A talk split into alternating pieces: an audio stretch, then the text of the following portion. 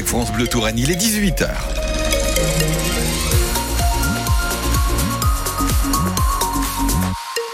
Journal avec vous, Cécile Dacosta. La mairie de Tours va bientôt être raccordée au réseau de chaleur urbain. Tout comme le lycée Descartes, en clair, ça permettra de réduire la facture énergétique de la ville et puis de diminuer les émissions de CO2 puisque ce réseau de chaleur est composé essentiellement de biomasse. Et pour permettre ce raccordement, il il va y avoir des travaux. Ils commenceront le 19 février et les conséquences vont se faire sentir en centre-ville, Alexandre Rubin. Au total, ils doivent durer 20 semaines, de mi-février jusqu'à mi-juillet. Deux rues sont concernées par ces travaux, la rue Étienne Palu et la rue des Minimes. Deux rues qui seront totalement fermées à la circulation. Il sera impossible de rejoindre la rue Marceau à la rue Buffon par cet axe. Des accès piétons seront quand même conservés pour les commerces et les riverains. Plusieurs phases de travaux sont prévues. D'abord, pendant 12 semaines, des puits vont être creusés. Et là, les riverains vont l'entendre. Un forage à 5 mètres de profondeur va être mené sous la ligne de tramway rue nationale. L'objectif, y faire passer des canalisations. Le tram, lui, circulera toujours pendant cette période. Ces canalisations seront ensuite installées pendant 8 semaines. D'abord rue des Minimes, puis rue Étienne Palu. Le coût des travaux, environ 200 000 euros. Un investissement rentabilisé au bout d'un an seulement. Selon la ville de Tours, ce raccordement au réseau de chaleur va permettre d'économiser au moins 150 000 euros chaque année. Une réunion publique est prévue mercredi à 18h30 à l'hôtel de ville de Tours sur ce sujet. Gabriel Attal en déplacement à Berlin, premier voyage à l'étranger aujourd'hui pour le Premier ministre, un mois après sa nomination. Le but, raviver la flamme de la relation franco-allemande. Quelques heures plus tôt, Gabriel Attal échappait à sa première motion de censure déposée par la gauche. Les députés reprochaient au Premier ministre de ne pas avoir sollicité de vote de confiance après son discours de politique générale la semaine dernière. L'horizon politique de François Bayrou s'éclaircit. Le patron du Modem relaxé au bénéfice du doute, dit le tribunal correctionnel de Paris, qui s'est prononcé dans l'affaire des assistants parlementaires européens du parti. C'est un cauchemar de sept années qui vient de s'achever, réagit François Bayrou.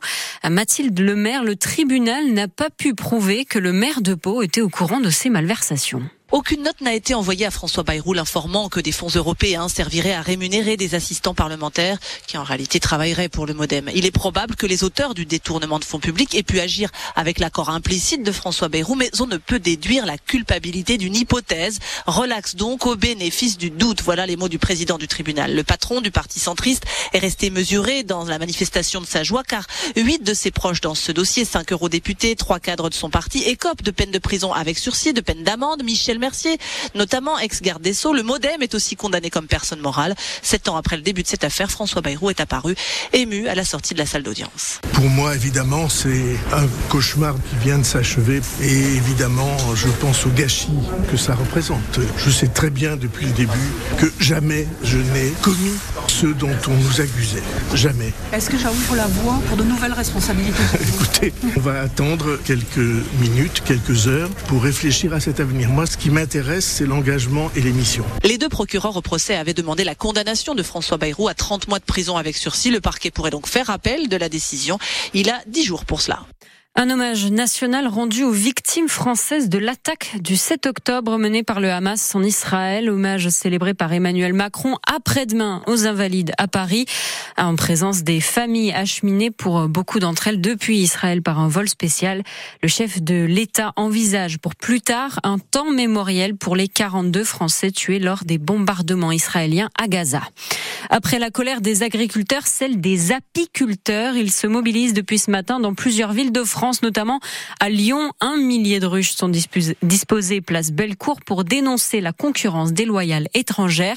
Mobilisation aussi contre la mise en, en pause du plan Ecofito qui doit limiter l'usage des pesticides. A des coupures de courant ce matin sur la commune d'Ambiou au nord-ouest de Tours. Un agent municipal a arraché par erreur une gaine électrique sur un chantier près du plan d'eau de la commune. La situation est heureusement revenue à la normale assez rapidement dans la matinée.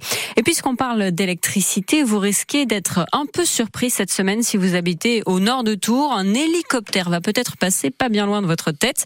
Il pourrait voler à 10 mètres au-dessus du sol. Ça va décoiffer. C'est un hélicoptère missionné par Enedis pour examiner l'état du réseau électrique. L'opération va durer jusqu'à vendredi. On vous a mis toutes les informations sur francebleu.fr slash Touraine. Et puis on apprend aujourd'hui la mort de Jean Mallory à l'âge de 101 ans. Le célèbre explorateur de l'Arctique est euh, entré dans la légende le 29 mai 1951 en devenant à 29 ans seulement le premier Européen à atteindre le pôle Nord en traîneau.